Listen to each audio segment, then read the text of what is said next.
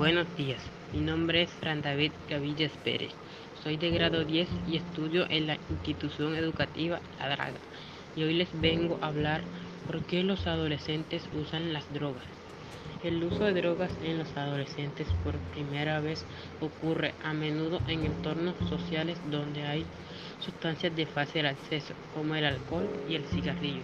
El uso de las drogas puede ser debido a inseguridad un deseo de aceptación social.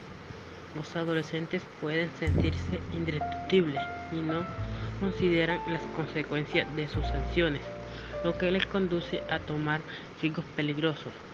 Por ejemplo, tienen una afición mental o de comportamiento como depresión y ansiedad y tienen un comportamiento impulsivo o, o riesgoso y bajan su autoestima o sentimiento de rechazo social o también por haber sido víctima de abuso.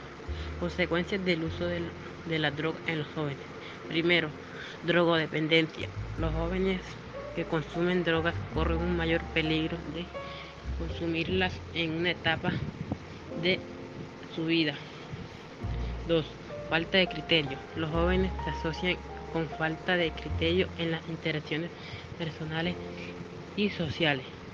Trastorno de salud mental. El uso de drogas puede complicar o aumentar el riesgo de trastorno mental, como la depresión y ansiedad. 4. Cambio en el rendimiento escolar. El uso de sustancias puede resultar en una disminución de rendimiento escolar.